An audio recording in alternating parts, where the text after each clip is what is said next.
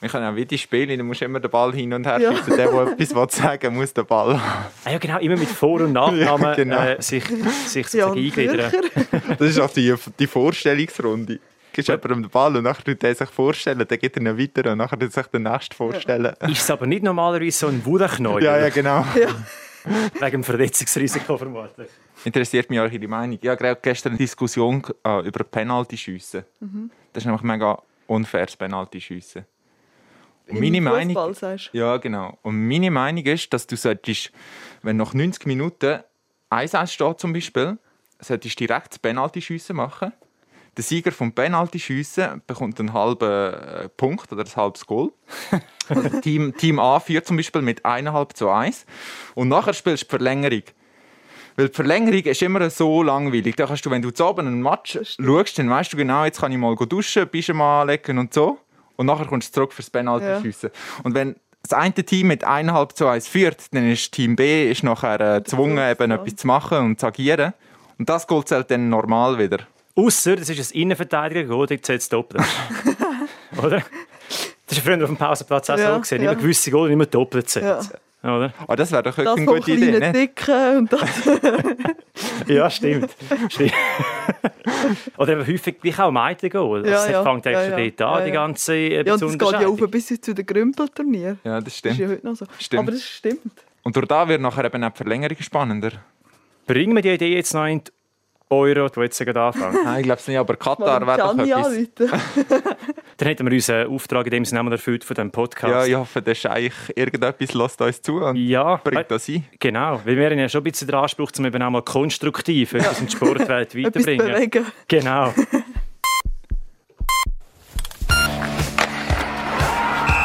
Willkommen zum Heimspiel. Das geht aber wie Honig. Auf Ihre zwei Medaillen ist Gold und Silber. Das ist euer Sportpodcast aus der Südostschweiz. Ich glaube, es sind sicher gewisse Sachen, die gut machen. Das ist das Heimspiel Nummer 15 und die EM die steht jetzt vor der Tür und darum geht es heute natürlich um den König Fußball äh, oder wie die deutsche Männernazi 1974 äh, gesungen hätte.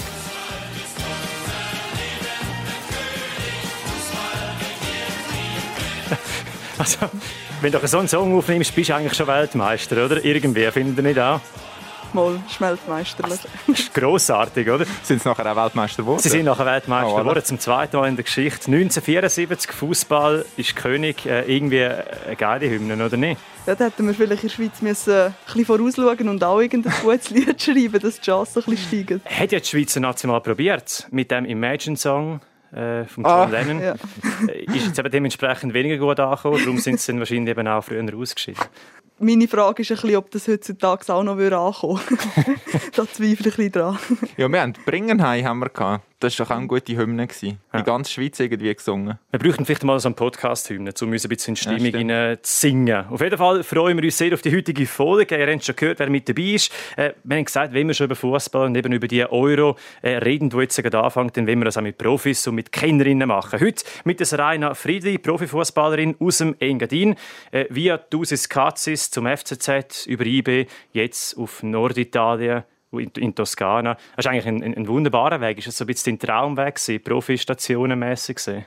Ja, ich würde eigentlich lügen, wenn ich würde sagen, dass ich den Weg so geplant habe, wie er jetzt rausgekommen ist. Ähm, ich habe natürlich eben in den Bergen angefangen und habe durch das wie von Anfang an nie ähm, ein Ziel gehabt, ich komme dort oder dort an. Und das hat sich dann immer wie so ein bisschen ergeben, durch das, dass ich immer wieder gute und die richtigen Leute getroffen habe. Und wenn ich jetzt zurückschaue, ist es sicher ein sehr spannender und ein wunderbarer Weg, den ich gehen durfte. Also vom FC Samada heute äh, zu Florencia San Gimignano. Dort spielst du heute in der Serie A. Profifußballerin, über die reden wir natürlich heute in dieser Podcast-Folge zusammen auch mit dem Roman Michel, äh, Zeitungssportjournalist, äh, stellvertretender Leiter von der Südostschweiz Sportredaktion. Und du verfolgst ja Serena eigentlich auch immer wieder und ihre Karrieren, oder? Wie hast du so ein bisschen ihre letzten Stationen gesehen? Ja, wir haben ein paar Mal telefoniert, die, die letzten Monate, gell, wo du ähm, auf Italien gegangen bist. Immer mit äh, Videocall oder eigentlich weiss ich noch, bist du gerade im Zoo gewesen. Das ist äh, nach der Nationalmannschaft. Du bist in äh, Frankreich, glaube ich, und nachher über die Schweiz, aha, ja. über die Schweiz auf Italien. Ja, darum äh, verfolge ich das schon sehr und ich glaube, auch so mit der Serena habe ich auch so den, den Frauenfußball mehr verfolgen. Also es ist irgendwie gleich etwas anderes, wenn man da jemanden kennt, der dabei ist und so, dass man eben die Nazi mitverfolgt. Aber es ist so ein bisschen das Geschehen im Frauenfußball. Und über den Frauenfußball wollen wir heute eben genau reden, zusammen mit dem Roman, zusammen mit der Serena und mit mir, im Jan Zürcher. Wir reden über den Frauenfußball, wir reden über die bevorstehende EM von euch im 2022, äh, über deine Karriere, aber natürlich jetzt eben auch über die EM, die jetzt den morgen gerade startet. Habe zuerst mal ins Blaue rausgefragt, sind ihr im Fußballstimmung? Also ich schon, ja. Ähm, ich habe es jetzt äh, zwar genossen, auch ein bisschen ruhigere Phase für mich ohne Fußball und freue mich jetzt auch noch auf ein paar Tage ähm, Sommerpause. Aber Fußball schauen geht bei mir eigentlich immer und dementsprechend kann ich es eigentlich kaum erwarten, bis die EM losgeht. Weißt, sind auch in EM-Stimmung? Vielleicht muss ich so fragen. Weil für mich war es immer so ein die EM und die WM sind plötzlich so präsent gewesen. In jeder Zeitung, in jedem Magazin, überall sieht man und hört man immer über die EM. Und das ist einfach so ein bisschen weiter weg. Einerseits Corona, andererseits aber eben auch die geografische Komponente, wie es in ganz Europa ist. Geht euch das nicht ähnlich? Also ich muss schon sagen, wenn mich vor einer Woche gefragt hättest, hätte ich gesagt, wow, was, es ist, es ist EM. Ja. Das war irgendwie noch so weit weg. Gewesen. Und jetzt merke ich schon, also die Berichterstattung, wo, wo halt mehr wird, aber irgendwie ist es gleich so ein bisschen, wenn du draussen rumlaufst, ich habe noch wenig Auto gesehen mit irgendwelchen so Flaggen, weißt, an den, an den Seitenspiegeln oder auch Häuser, wo irgendeine Flagge das ist. Es ist auch immer mit Portugal-Fahnen und Schweizer Fahnen und so. Das ist noch sehr wenig. Ja, ich, also ich denke schon auch, dass ähm, natürlich mit Corona zu tun hat, aber für mich ist schon der geografische Faktor auch sehr gross. Sonst hast du doch immerhin ja, in Deutschland lebt und alle Städte bereiten sich vor und ich denke, der Faktor kommt jetzt schon nicht so zum Tragen. Wir haben äh, zum ersten Mal überhaupt die EM in ganz Europa. Es wäre eigentlich ein Geschenk gewesen an die UEFA, 60 Jahre Jubiläum. Und es ist jetzt irgendwie so ein bisschen paradox, weil genau jetzt mit Corona, wo man eigentlich die Mobilität sollte einschränken ist es in ganz Europa. Das ist irgendwie ein bisschen bitter, oder nicht? Das ist so ein bisschen das falsche Zeichen, das man natürlich am Anfang nicht können voraussehen das ist klar. Ja, also ich denke, es ist vor allem gegen aussen ein falsches Zeichen. Ich sehe jetzt ähm, in diesem Gefäß oder in dieser Bubble nicht eine vergrößerte Gefahr wegen diesen Reisen, weil die Mannschaften sind völlig abgeschottet. Aber es ist klar gegenüber aussen, gegenüber der Gesellschaft, wo du sagst, ja, bleibt daheim, geht nicht in die Sommerferien, ist es natürlich schwierig zu äh, erklären, wie das denn möglich ist, dass eben die Schweiz von Baku auf Rom und wieder zurück auf Baku fliegt, zum drei Spiele austragen. Also das sehe ich schon auch ein bisschen problematisch. Und auf der anderen Seite sehe ich es gleich ein bisschen als Vorteil, dass du, dass du verteilt bist. Also, dass nicht nachher alle Fans von allen Ländern, ich sage jetzt auf Spanien kommen oder so. So hast du wie mehrere Punkte und eben nicht einen so zentralen Ort, wo sich nachher alles sammelt. Ja, Aber und gleichzeitig reisen dann die eingefleischten Fans von Baku auf Rom und wieder zurück auf Baku oder noch über Sevilla. Oder, ja, ich denke, es ist schon nicht optimal. Was für eine Reise, wenn man das gesagt hat. Äh, ich bin übrigens mal damals EM 21, glaube ich, gewesen, habe ein Gruppenspiel von der Schweizer geschaut. Ja, wo? Ja, eben Baku und Rom und wieder Baku. Das ist ja schon irgendwie eine lustige Geschichte. Nachher neues Wembley. genau, genau. Reden wir mal Klartext. Äh, die Schweizer Fußballnationalmannschaft startet am Samstag äh, in das EM-Abenteuer gegen Wales. Das erste Gruppenspiel für viele heisst sehr ein entscheidendes Spiel schon. Dort muss man einen guten Start verwünschen. Wie sehen ihr die, die Begegnung? Ich muss sagen, ich bin nicht so zuversichtlich. Jetzt nicht unbedingt auf die erste Begegnung. Ich habe eher äh, Angst, dass, äh, dass wir gegen die Türkei verlieren. Das, äh, das dritte Gruppenspiel dann. Und äh, ja, ich habe das Gefühl, es ist wirklich eine stark, starke Gruppe, wo, wo die Schweiz drinnen ist. Aber es ist ja so, dass die, die vier besten Drittplatzierten von diesen sechs Gruppen dass also, wir auch noch weiterkommen. Quasi alle, sind wir mal ehrlich. Oder wenn nachher Nordmazedonien also ausscheidest, genau, die Chancen sind, ja. sind, sind gross. Ja. Aber ich glaube, Wales ist, ähm, ist eigentlich ein starkes Team. Also gleich mit dem Bale und dem äh, Ramsey von Juve haben sie zwei extrem herausragende Individualisten wo, wo man muss im Griff haben muss. Also vielleicht müssen wir alle mal ein bisschen ins Boot mit reinholen. Das erste Spiel gegen Wales vor der Schweiz, dann das zweite gegen Italien, eben in Rom und nachher das dritte, das abschliessende Gruppenspiel gegen Türkei, wo wir natürlich auch sehr emotionale Geschichten haben, wenn wir uns an Istanbul zurückerinnern, bei der Qualifikation vor ein paar Jahren. Wie siehst du das, Rainer? Ist, äh, die Chancen sind sicher intakt. Ich meine, man hat ein gutes Kader, aber gleich, wie der Roman schon sagt, äh, die Gruppe die ist schon stark. Die ist sehr stark, ja. Für mich ist wirklich das erste Spiel gegen Wales ist vorentscheidend, sage ich. Ähm, wenn sie dort einen guten Start hinlegen und dann auch mit breiter Brust gegen Italien können spielen traue ich ihnen auch zu, dass sie gegen Italien einen Punkt ähm, holen und dementsprechend dann auch wieder mit breiter Brust gegen die Türkei auflaufen, wo nie dann die Chancen sehen, wenn sie dort mit, ja, mit, mit ein bisschen Rückenwind kommen. Aber es ist ganz klar, Wales ist ein starkes Team und ich denke auch ein Team, das vielleicht der Schweiz nicht so entgegenkommt, wo eben sicher gut ist auf Konter mit dem Bale, aber auch physisch gut kann verteidigen und darum ist für mich ganz klar das erste Spiel ähm, ja, wegweisend ja, einen unglaublichen Stolz in der Brust, ja, Ich meine, das sind Krieger auf dem Platz, oder? Und äh, was viele auch nicht mehr vielleicht im Kopf haben, Wales ist ja nicht einfach nur so ein Eintagesflüge. Die sind äh, bei der letzten WM im 18. sind die im äh, Halbfinale gewesen. Die haben Belgien rausgehauen und und das okay. ist ja schon noch speziell. Also meine, Belgien damals auch so ein bisschen Mitfavorit gewesen. Und dann kriegen sie die raus, sind im Halbfinale. Also die Mannschaft, die kannst du shooten. Ja, ja eben, ich, ich sage, die grösste Stärke von Wales ist sicher eben die Leidenschaft. Also die werden, auch wenn die 1-2-0 in Rückstand geraten, ähm, muss die Schweiz bis zum Schluss äh, durchziehen. Und ich sage schon, eben, wenn, wenn die Schweiz gegen Wales nicht einen guten Start ähm, verwünscht, dann kann es dann doch auch durchaus sein, dass am Schluss ja, dann die drei von vier nicht langen. Und nachher ist Italien. Und Italien, das kennst du natürlich gut, italienischen Fußball, bei den Männern wie auch bei den Frauen. Du spielst seit einem Jahr in Italien. Äh, was ist von den Italienern ähm, zu erwarten? Sehr ein junges Team, aber die haben jetzt schon sehr, sehr eine lange Serie ohne Niederlagen. 27 Spiele, das ist Wahnsinn. Mann. 27 Spiele ohne Niederlagen. Ja, und, und, und ich sehe Italien auch so ein bisschen als, als äh, schlafende Leu. Also die haben jetzt... Äh, in den letzten Jahren an den Endrunden entweder sind sie gar nicht dabei gewesen oder nicht so gut äh, abgeschlossen. Und, und der italienische Stolz im Fußball ist riesig. Also die sind, die sind abgebissen. Und ich traue den Italienern schon sehr, sehr viel zu an dieser Europameisterschaft. Was sagt die Statistikbuch? Du hast ein Statistikbuch gekauft, Robert. Ja, ja, gestern, gestern wirklich so ein Heftchen gekauft, genau, wo wirklich alles drinnen steht, mit Stärken, Schwächen und eben so Statistiken und alles. Ähm, für mich ist Italien wirklich einer von diesen äh, so ein Keimfavoriten. Also wirklich Keim ist er nicht, aber ist irgendwie ein Team, wo man jetzt nicht gerade als erstes auf der Rechnung hat, wo, wo aber extrem viel kann erreichen kann. Ich glaube eben einen sehr guten Mix auch mit jüngeren Spielern und Routiniers, die die Erfahrung mitbringen. Ähm, darum, ich glaube, das wird ein sehr harter Match für die Schweiz. Und die Geschichte der Schweiz wäre ja irgendwo auch schon mal, du kommst in die Achtelfinalrunde, also in die K.O.-Runde, und dann endlich mal die Achtelfinalhürde zu überspringen. Ich meine, da sind wir bei den letzten Endrunden immer kläglich gescheitert. Gegen Schweden wissen wir vielleicht noch WM 18, das war ein unterirdischer Match, gewesen, oder? Mögen ihr euch erinnern, das ja. 1-0 gegen Schweden. Ja. Also Grottenkick. Ja, ich, ich sage immer, eben, wenn du in Achtelfinale kommst, es braucht nachher auch ein bisschen Losglück. Also wenn Aha. du nachher im Achtelfinale eben Frankreich oder so ver, ver, verwutschst, dann ist es auch keine Schande, wenn du dort mal ausscheidest. Aber dort gegen Schweden, das hat schon weh da. Und ich denke, das tut der Schweizer auch heute noch weh und das haben sie noch nicht vergessen. Du sagst gerade Losglück. Ich meine, WM 18 Schweden, 1-0 raus. EM16 Polen. Polen. Könnte man anschauen, das war ja das lächerliche Penaltyschiessen ja. aus Schweizer Sicht. WM 2014 gegen Argentinien. Und dort haben sie sehr, sehr stark gespielt. Ist ja die Maria. Ja, Verlängerung, genau. Verlängerung und der kurz vor Schluss. hat eine riesige ja, Chance da gehabt, ja. ja. Also sind wir heute noch ein bisschen böse. Ja.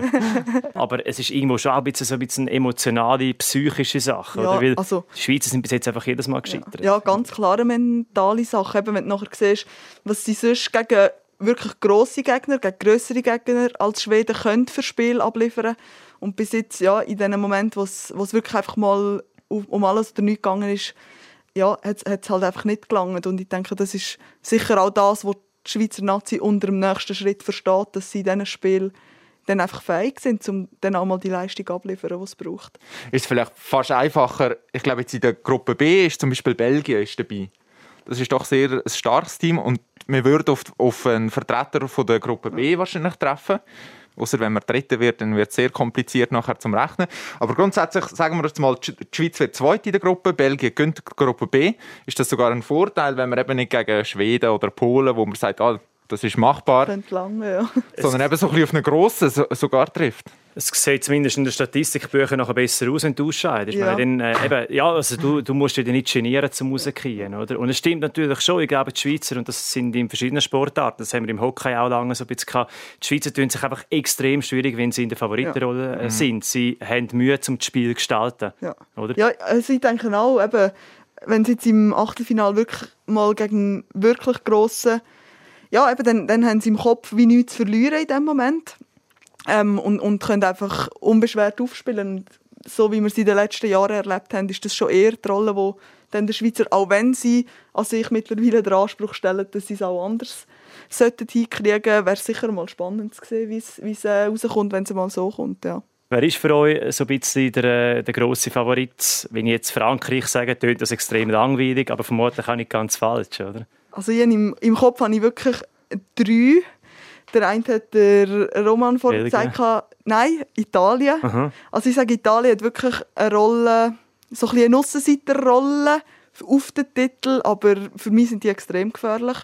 Ähm, Frankreich, es tut mir leid, muss ich sagen. Denen kommen wir nicht vorbei. Und für mich ist äh, England einfach noch sehr ein spannendes Team, weil ich das Gefühl habe, die haben so eine junge Truppe zusammen, ähm, extrem viel Qualität und wenn die das Unbeschwerte von diesen jungen Spielern in das Turnier mitnehmen können, dann sind sie für mich schon sehr weit vorne dabei. Dann bringe ich noch Holland ins Spiel. Jetzt kommt ein bisschen. Farbe ins Spiel. Wortwörtlich mit Oranjes. Genau, ich habe das Gefühl, die haben auch wirklich eine extrem starke Mannschaft und als kein, kein Favorit, nicht auf den Titel, aber auf so einen Nextblau, wie er Wales geschafft hat, ähm, bringe ich Dänemark rein. Die haben eine Mit extrem Finnland. starke Mannschaft, ähm, haben eine eher einfache Gruppe. Ähm, mit ähm, Breathwaite haben sie vor einen Stürmer von Barca, nachher äh, der Schmeichel im Goal, für mich einer der stärksten Goalie vom Turnier. Ich habe das Gefühl, das ist auch so eine Mannschaft, wo, wo ja, genau, ja. genau, wo, wo niemand auf der, auf der Rechnung hat. Ich glaube nicht, dass die, dass die auf, um den Titel werden kämpfen, aber äh, ja, vielleicht so ein bisschen als Überraschung. Wenn wir gar noch von der einfachen Gruppe reden, das Gegenteil, da die Gruppe, die Hammergruppe, das ist schon brutal. Dann hast du Frankreich, dann hast du Portugal Deutschland und und Deutschland äh, drin, also drei irgendwo auch Mitfavoriten. Das ist schon bitter. Ja, und die Jetzt Ungarn, Ungarn die, Sicht eben, die tun mir leid, nicht? Ja. Ja. Also du reist an das Turnier und weißt, es kommen einfach drei so Brocken auf die Gut, Tür. da da kommt wieder der, der wa- was haben die jetzt verlieren? Also, Das stimmt, meine, ja. Die können den grossen Suppe versalzen Ja. und eigentlich, ich weiß jetzt nicht genau, was Ungarn für ein Team hat. Da kenne ich mich äh, zu wenig aus Ich mit nur noch, sie hatten doch mal so einen Goalie gehabt, der immer so im Mit der äh, Trainerhose, ja. der graue, der ist jetzt nicht mehr da. Er ist etwa 50. Nein, aber ich sage, klar, ähm, wenn du in eine Endrunde gehst, willst du eine Gruppe verwünschen, die machbar ist. Aber ich sage, Ungarn kann die grosse Überraschung werden in dieser Gruppe und einen von den, von den grossen drei am Anfang schon wieder heimschicken. Und hat doch auch irgendwo einen Reiz, die Und Aufgabe. ein Reiz hat doch irgendwie auch noch die letzte Pressekonferenz, bevor du an die Euro gehst, aus Sicht von Ungarn. Wenn du nachher gefragt hast, was sind denn eure Ziele, kannst du ja nicht sagen Gruppenerste. Das wäre ein bisschen sehr arrogant, oder? Aber wo- EM wo geht gesehen- nur um den Titel. Wo siehst du die Schwäche in dieser Gruppe? Ja, in der eigenen Reihe wahrscheinlich ja. am ehesten. Das ist natürlich bitter. Wir werden es auf jeden Fall sehen. Ja, jetzt musst du deinen Titelfavorit noch nennen. Äh, Du kannst dich da nicht rausschleichen. Frankreich, Ja, seit, ja, Frankreich wahrscheinlich schon. Äh, und zwar einfach, weil sie in, in der letzten EM im Finale gestanden sind, gegen Portugal dort äh, verloren haben. Sie sind amtierende Weltmeister und einfach rein aufgrund vom Breite, vom Kader äh, schon extrem talentiert und eine extrem kompakte Mannschaft. Und sie haben auch wieder ein bisschen mehr Ruhe als auch schon äh, innerhalb des Teams. Ich glaube, die Didier Deschamps haben da schon äh, gute Arbeit geleistet. Sehr ein langweiliger Favorit in dem Sinn. Aber ich würde mich freuen, wenn es irgendwo mal ein bisschen einen Aussenseiter gäbe. Wieso nicht Ungarn, wo Deutschland aus dem Turnier kegelt? Schon in der Gruppenphase. Fußball-Europameisterschaft 2022, denn äh, es ist die Frauenfußball-Nationalmannschaft am Werk. Mit dir natürlich, Serena, als, als. Äh, Was ist dort die schönste Geschichte, die könnte passieren Also zuerst einmal sind wir einfach froh, ähm, dass wir die Quali noch geschafft haben, nach diesen 300 Umwegen, die wir genommen haben. und äh, es ist natürlich eine riesige Sache, auf England an eine Endrunde können zu gehen. Äh, das ist sicher zuerst einmal. Und ähm, es ist klar, wie ich gesagt habe, muss man zuerst einmal Gruppen abwarten und dann werden wir unsere Ziele dann, ähm, festlegen.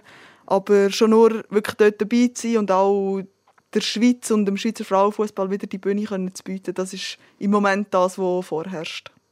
Boah, der, der Barrage-Match gegen Tschechien. Also ich muss sagen, ich hab, während Corona ist irgendwie so, die Nerven sind bei mir äh, ein bisschen abgeflacht beim Fußball. Ich weiß nicht, nicht wieso, irgendwie ist das einfach so ein bisschen weiter weggegangen. Aber der Match, das ist wirklich, wenn ich dort auf dem Sofa gehockt bin und das geschaut habe, unglaublich. Ja, der hat alles geboten. Ja. Das ist ja so. Dann im Penaltyschiessen, nachdem dass zwei von uns noch verschossen haben, haben wir dann die Quali noch ähm, geschafft. Und ja, wir sind, wir, also ich bin auf der, äh, auf der Bank gewesen, Ja. ich habe ja nicht gespielt, gehabt, aber wir sind fast durchgedreht. Also das ist etwas, anfangs penalty schiessen hast du einfach das Gefühl, mach einfach, dass das fertig ist, weil, ja, wir sind nudelfertig gewesen nachher, all die, die nicht gespielt haben und äh, ja, es war ein, Wahnsinn, ein wahnsinn- wahnsinniger Abend. Gewesen. Und ausgerechnet im Penaltyschiessen, die urschweizerische Stärke im Fußball quasi, oder? Ja, und eben angefangen hat es nicht gut. Die ersten Aha. zwei äh, haben verschossen.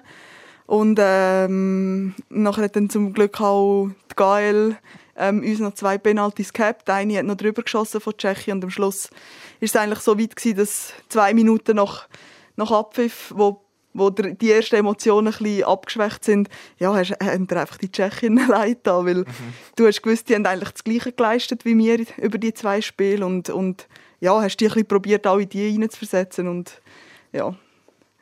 Und näher auf England gehen. Ist ja irgendwie auch noch ein schönes Gefühl, wenn du genau eben in, in das Mutterland vom Fußball kannst gehen. Äh, ist wahrscheinlich auch noch ein bisschen prickelnder rein der Gedanke dran als eben Europa EM. Ja, und die Zuschauer sind vielleicht wieder ein bisschen zahlreicher dabei Ja. dann, 2022. Weil eigentlich wäre es ja 2021, Ja, gell? genau. Und ist nachher verschoben worden um ein Jahr. Wegen der Männer Genau. Genau. die ebenfalls so eine verschoben worden dann quasi ausgelöst. Genau. Ja. Und nachher haben wir gerade WM drauf. Das ist auch Nach noch das Jahr spannend. darauf ist dann die WM in Australien, Neuseeland, ja. Also, Auch Fußball begeistert, hoch 10. hä? Ah. Nein, also ich sage, eine Endrunde an sich ist schon etwas Gigantisches und ich sage jetzt auch die paneuropäische Endrunde, es ist eine Endrunde, also es ist, es ist etwas Grossartiges für die Teams, die dabei sind, aber wenn du dann weißt, die, äh, die Endrunde wird in England stattfinden, das ist natürlich ja, das höchste von den Gefühlen. Vielleicht kurz nachdem, wenn es im eigenen Land wäre, aber äh, auf England eine Endrunde, das ist, denke ich, der Traum von, von jedem Fußballer.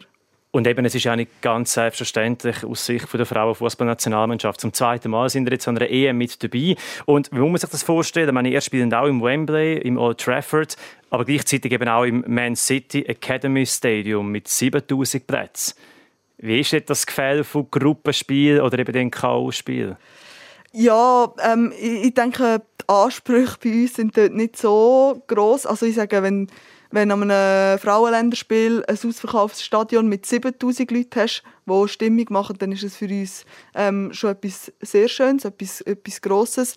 Aber es ist auch klar, jetzt letztes Jahr, letztes Jahr glaube ich, oder der, der Frühling, haben die Deutsch, die Deutschen, die deutsche Frauennazi gegen England im Wembley gespielt und das war ausverkauft. Gewesen. Und das ist natürlich nochmal ein, ein anderes Level. Also, aber ähm, ich denke, 7000 Leute in England die können eine Stimmung machen, die wo, wo einmalig auch für uns wird sein.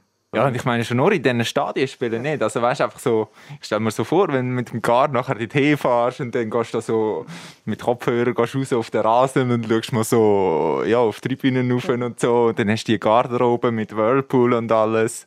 Stelle ich mir schon noch schön vor. Es ist ja auch, vielleicht kennen das auch äh, ein paar von euch, die jetzt zuschauen oder zuhören. Äh, es ist ja nur schon speziell, wenn du in so ein grosses Stadion gehst, als Tourist oder als Touristin. Genau. Du kommst rein und es ist irgendwie eine gewisse Aura dort drin. Es kribbelt irgendwie und du bist irgendwie ein bisschen nervös. Du willst keinen Fehler machen in dem Moment. Du willst keinen Willst du nicht machen. umgehen? Genau. Nicht stollen? genau. Es könnte irgendwo noch eine Kamera sein, die irgendwie ein Live-Signal hat, oder? Ja, nein, aber ich sage, für, für Leute, die die den Fußball gerne haben, die den Fußball lieben, sind die Stadien, die, die haben Geschichten geschrieben, wenn du dort reinlaufst. Also mir geht es mal so, du hast jedes Mal Hühnerhaut, auch, auch jetzt noch. Also das ist, ist immer speziell. Was ist so das schönste Stadion, das du bis jetzt gespielt hast? Wir haben, ähm, das muss ich jetzt schnell überlegen, Playoff-Quali, wo wir dort gegen Holland gespielt haben, haben wir in einem wunderschönen Stadion gespielt gehabt, in Amsterdam, wo, wo wir etwa 23'000 Zuschauer hatten. Ich weiss jetzt nicht, ob es das Stadion ist, wo wir geblieben ist, aber einfach die Atmosphäre, die ist ja, für uns schon sehr eindrücklich gewesen. Du hättest gerne gehabt, wenn es einer gesagt hätte. Wir haben einmal dort im Brücklifeld, heisst es, glaube ich, in Aarau gespielt. Das, das muss ich jetzt doch noch sagen. Ich bin, ich bin ja Stadionspeaker vom FC Aarau. Das habe ich jetzt auch nicht gewusst. Das ist mir neu. Ich war Stadionspeaker beim FC Aarau während etwa äh, drei Saisons oder so. Und dort hat die Frauennazi ab und zu noch im Brücklifeld gespielt. Also jetzt sind sie, Ja. sind, glaube oft in Thun, gell? Thun oder Schaffhausen, Biel, Schaffhausen. Biel, ja, genau. Ja. Und dort war wirklich noch im Brücklifeld gewesen. und dann habe ich zweimal habe ich einen Match gemacht von der Frauennazi als Speaker gegen Spanien und der zweite weiß ich auch nicht mehr. Ja. Genau. Aarau, Baden, Wolle ist früher, ist früher schon noch zentral. Gewesen, ja. Wie geht Stadion-Speaker? Was muss man dort mitbringen? Ja, das ist natürlich äh, ein sehr verantwortungsvoller Job. Nein, also du hast natürlich schon... Berufung. Gell, du hast, äh, also das, das, was das Publikum hört, ist mehr so ein bisschen Animation und so, aber dann hast du gleich auch, du hast so ein Handbuch immer bei dir, wo steht, wenn jetzt zum Beispiel, wenn es wird anfangen zu brennen oder wenn du einen Stromausfall hast im Stadion oder so, was du dann musst machen, genau der Ablauf und so. Und dann ist immer im Sommer du so eine Schulung, wo das eben ja, quasi trainiert wird, was du da musst machen und jetzt auch Leute, die man können kontrollieren dass das Handbuch immer vorhanden ist und so. Von dem her ist schon noch anspruchsvoll, der Job. Und wir haben dort, also im Brücklifeld ist noch ganz altmodisch gewesen, wir haben noch CDs gehabt, zum Musik abspielen. Von dem her, das ist dann aber noch recht tricky gewesen, hast du eine CD reinschieben und wir haben zwei Geräte gehabt, einen für den Torsound und einen für so Pausensound und so. Und das ist noch recht mühsam gewesen, hast du müssen CD dort und CD dort und wieder zurückspulen und Und da hast du nachher noch verschiedene Lieder gehabt, Heimteam, Goal, Nein, Auswärtsteam, Goal. Auswärtsteam Goal, dort haben wir natürlich keinen Sound Kein abgelassen. Dort war es äh, möglichst traurig einfach. Gewesen. Aber wir hatten gleich noch so Sound gehabt für, äh, für die Auswechslung zum Beispiel. Oder äh, ja, irgendwie den Einlaufsong und so. Also es war wirklich recht kompliziert. Gewesen. Da hast du irgendwie fünf, sechs CDs gehabt und das ist dann müssen Wie ein DJ. Also wirklich Stadion-DJ. und so. Ja, genau. Und es gibt ja auch heute noch immer die zwei Arten von StadionsprecherInnen. Es gibt die, die sehr nüchtern sind und dann gibt es die, die extrem abgehen, die eigentlich äh, viel, äh, ja, quasi äh, die ganze Fankurve sollten ersetzen. Oder? Was bist du für einer gewesen? Ja, bei uns ist schon so eine äh, ja, Zeremonie quasi gegeben, wenn es ein Goal gegeben hat. Dann ist immer Goal für den FC Aarau. Es trifft mit Nummern. Und dann ist halt äh, so das Spiel, ähm, du sagst den Vornamen, nachher die Fans den Nachnamen. Und nachher sagst du neuer Spielstand, FC Aarau 1 und äh, FC Basel 0. Danke, bitte. Das, Das ist schon, äh, gleich. ja, das ist immer noch, also bei, äh, bei uns in Aarau ist es so, ja. Das Beste ist ja immer, wenn, wenn äh, ein Team kommt aus der Westschweiz oder aus, dem, aus der italienischen Schweiz, äh, im Hockey beispielsweise, der Stadionspeaker vom SC Bern, der sehr ein Urchiger, der sei- sagt er einmal so, ja, jetzt äh, zwei Minuten Strafe, Spieler Nummer zwei, Beat Gerber. Und er kommt einmal auf Französisch, sagt für deux minutes contre joueur Nummer deux, Beat Gerber. wenn einfach der Name immer partout auf Schweizerdeutsch rauslässt, das ist natürlich schon noch gut. Gerade im Frauenfußball, wo es vielleicht nicht die Fülle ähm, an Zuschauern hat, können so Sachen natürlich dann schon einen Unterschied machen. Also wir haben zum Beispiel bei IB, kann ich mich erinnern, haben wir auch eine Stadionspeakerin gehabt, die das mit voller Emotion gemacht hat. Und wenn es dann halt äh, nur 50 oder 100 Zuschauer sind, die sind mitgegangen, weil sie das einfach so ein bisschen angezettelt hat. Und ähm, ja, ich denke, ein, ein Stadionspeaker, der mit, mit vollem Lieb und Seele dabei ist, äh, tut dem Fußball gut. Bei uns war immer noch, ich habe natürlich irgendwie in der 60. Minute oder so habe ich die Zuschauerzahl bekommen von, von den Funktionären, wie viele das im Stadion sind, und habe dann das irgendwie in der 70. müssen sagen. Und unter den Kollegen in der Kurve hat es immer so ein äh, Tippspiel quasi gegeben. Wir müssen rätseln, wie viele Zuschauer das sind. Dann ich immer müssen schreiben und so hat sie dann können ein kleine, ein bisschen Geld verdienen. Was nicht so alles hat, immer Korruption. Das ist verjährt jetzt. Wir sind aber eigentlich jetzt voll bei dem Thema ähm, Frauenfußball auch drin. Ähm, mir dunkt es auch, es, hat extrem viel Aufwind bekommen, auch in der Öffentlichkeit. Es wird viel mehr wahrgenommen. Und äh, wir haben mit dir mal noch einen Ausfahrtsportdreh gehabt vom TV Südostschweiz, ein längeres Interview. Und dort hast du etwas ganz Spannendes gesagt zum Thema Gleichberechtigung zwischen Männern und Frauenfußball. Die Schere ist so riesig. Ich würde mir wünschen, dass die ein bisschen kleiner wird. Also ich würde mir nicht wünschen, dass wir ähm, mit den Männern gleichgestellt werden, weil wenn ich am Abend ins Training gehe, dann weiss ich, alle anderen kommen, weil sie einfach Freude haben am Fußball. Und ich habe das Gefühl, das ist wie auch etwas, wo wir ein bisschen Sorge dazu geben müssen. Dass nicht wie das Geld überherrschend wird. Aber ich denke, es ist illusorisch zu sagen, wir wollen in zehn Jahren gleichgestellt sein. Das dunkelt mir noch spannend, dass äh, wir müssen dem Sorge tragen dass wir es eben wirklich aus purer Leidenschaft machen und nicht wegen Geld, wie das vielleicht möglicherweise zum Teil beim Männerfußball der Fall wäre. Ja, und dieser, dieser Meinung bin ich auch heute noch. Also, ich denke, das ist ähm, ein Wert, ich sage nicht, dass der im Männerfußball nicht existiert, aber das ist einfach ein Wert, den ich schon wahrnehme, dass der, gerade in der Schweiz, weil dort halt wirklich alle Spielerinnen ähm, neben dem Fußball arbeiten, müssen studieren, nicht vom Fußball können leben ähm, ist es wie augenscheinlich, dass die einfach aus purer Leidenschaft am Abend ihren Feierabend opfern, um zu shooten. Und das ist, denke ich, wirklich ein Wert, wo wir, auch wenn es jetzt äh, ähm, immer ein bisschen professioneller wird, ähm, dann müssen wir Sorge geben. Aber gleich ist man noch nicht dort, wo man eigentlich gerne wäre. Nein. Nein, ähm, es ist noch extrem viel Luft nach oben. Das habe ich vor einem Jahr gesagt, das sage ich auch heute. Und es hat jetzt schon ein paar Schritte vorwärts gegeben mit dem Liga-Hauptsponsor, der wirklich einen, einen, einen guten Job macht, wo, wo dieser Liga gut tut. Wie du sagst, es kommen Spiele im Fernsehen, es wird sichtbarer. Aber mit dem ist es noch nicht gemacht. Also das ist ein guter erster Schritt und dort müssen wir jetzt einfach aufpassen oder muss man jetzt einfach aufpassen, dass man, dort, dass man sich nicht auf dem ausruht, sondern dass man jetzt weitermacht. Ja, ich glaube schon. Also, man, man hat immer so ein bisschen, also, oder so das erste Argument ist immer, wenn man sagt, oh, der, der Frauenfußball hat einen Boom erlebt die letzten Jahre. Ist, das erste ist immer so ein bisschen, oh, es kommt mehr in den Medien, Spiel, ja. mehr in der Zeitung, mehr im Fernsehen. Also, aber das andere ist ja, was sich konkret auch für euch als Spielerinnen ändert, oder? Also, sei das der, der Lohn, Siegesprämie, Infrastruktur, die ihr habt und so. Wie, wie ist das dort? Ja, ich, ich sage einfach, es ist gut und recht, wenn, wenn es von den Medien die Aufmerksamkeit bekommt, aber schlussendlich musst du, wenn du die Aufmerksamkeit hast, musst du auch ein attraktives Produkt können bieten Und dort ist ganz klar, solange eine Spielerin 100% muss arbeiten kann sie einfach nicht die gleichen Leistungen erbringen, wie wenn sie jetzt vielleicht nur noch 50% müsste arbeiten oder gar nicht mehr irgendeine müsste. Und ich denke, dort ist sicher, man sagt immer, ja, wir brauchen zuerst einmal Medienpräsenz, ja. Die haben wir jetzt gewissermaßen. Ähm, auch das könnte noch besser werden oder sollte noch besser werden. Aber jetzt muss man einfach schauen, mit dem Verein schauen, muss der Verband schauen, dass es einfach ja, im Produkt auch vor, vorwärts geht, weil sonst wird, wird es für die Medien in zwei, drei Jahren auch gar nicht mehr spannend sein. Reden wir doch über das Produkt Frauenfußball in einem Land, wo du auch selber sagst, wo sehr vorwärts gemacht hat, in Italien. Da bist du jetzt schon eine Saison am Spielen, äh, eben bei deinem äh, neuen Verein. Jetzt muss ich schon googeln. Also da, Florencia San Gimignano. Tönt wunderbar äh, italienisch.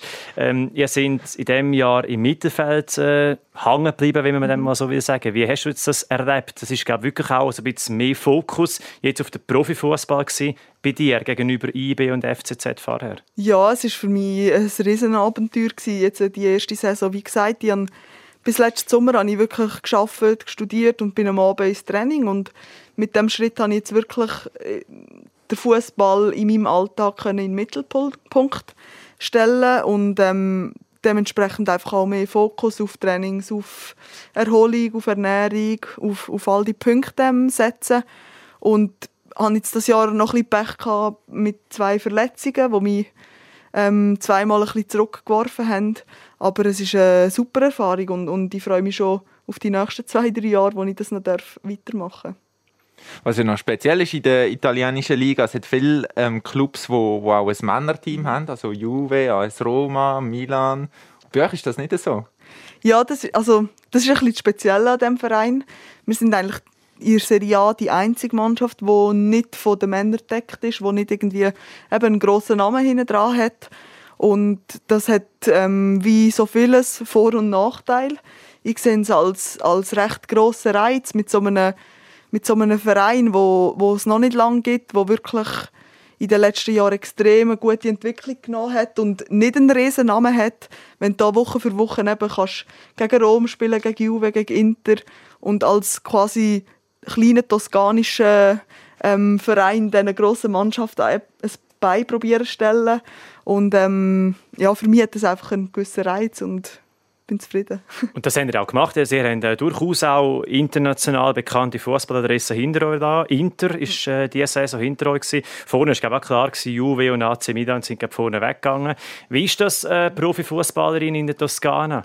Stellen wir jetzt, äh, nicht respektierlich gemeint, sehr schön, nicht gemütlich, aber äh, ja durchaus eben gute Work-Life-Balance, oder? Ja, nein, es ist ähm, es ist irrsinnig. Also es ist klar und das muss ich auch den Leuten immer wieder erklären, ich bin wegen dem Fußball in Toskana. also ich bin nicht in Toskana zum Bella Vita machen, aber ähm, ich habe sehr gerne Natur. Ich bin in Engadin aufgewachsen, das ist mir extrem wichtig und ähm, es ist klar, der Hauptinhalt des Tages ist der Fußball und, und der Fokus liegt darauf, dass ich am Wochenende meine Leistung kann abrufen und dem Verein kann, kann helfen dabei.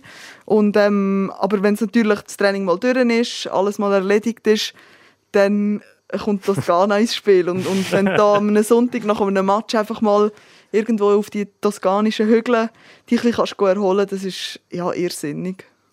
Und so richtig klassisch, so ähm, mit einer Palette voll Farbe und ein grosses Porträt oder ein grosses äh, Landschaftsbild am Zeichnen, dazu ein bisschen Vino. Ist das ein bisschen zu äh, romantisiert? Ja, äh, also zeichnen kann ich wirklich nicht gut.